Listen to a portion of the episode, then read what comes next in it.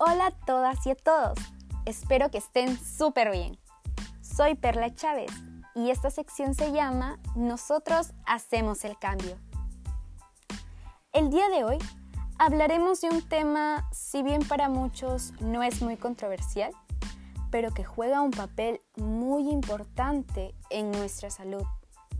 Y se trata de la prevención de la contaminación del aire.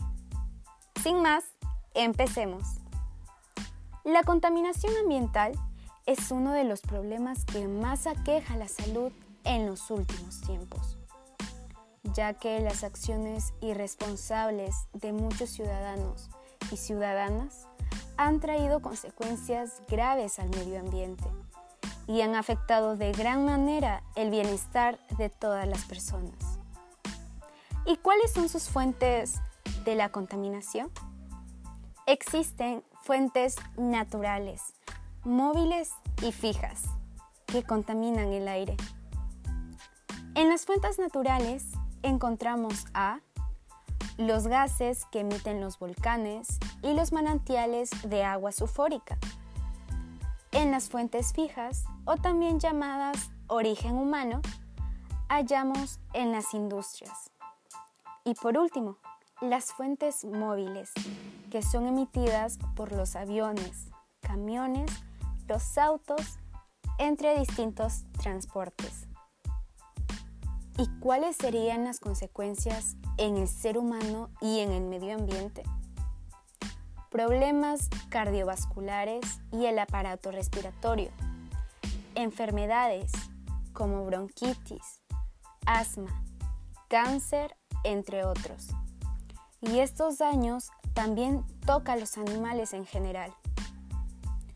Ahora, en el medio ambiente, tendría un efecto invernadero lo que hace que aumente la temperatura en el planeta y el incremento de fenómenos atmosféricos. Ahora, lo más importante, ¿cómo podemos prevenir esta contaminación?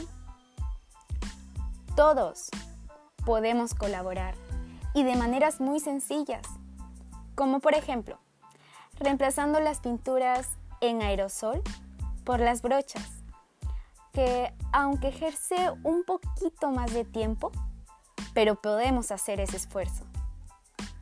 Es recomendable también que si se van a realizar distancias cortas o medias, podrían hacer caminatas o ir en bici.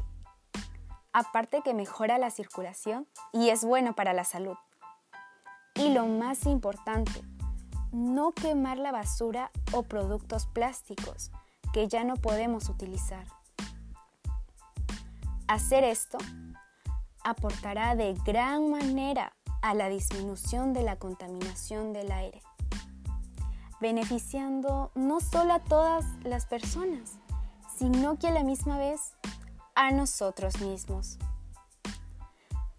Todos podemos hacer el cambio si nos lo proponemos tomemos la iniciativa para que con nuestras pequeñas acciones los demás también puedan seguir nuestro mismo ejemplo.